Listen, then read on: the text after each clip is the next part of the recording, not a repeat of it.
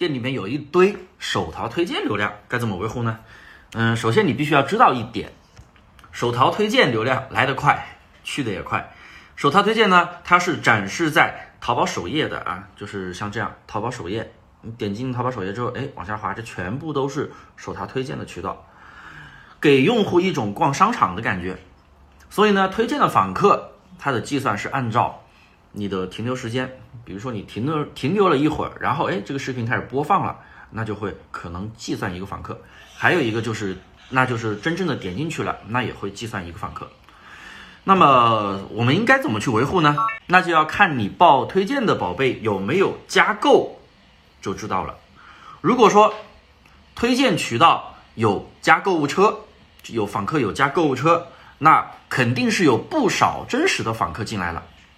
那么这样的访客呢，肯定是有一定的购买欲望的。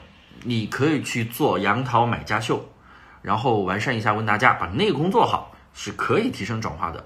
如果说几百个推荐访客，一个加购物车的都没有，那对不起，那你就把它放着，让它自生自灭，不要管它了。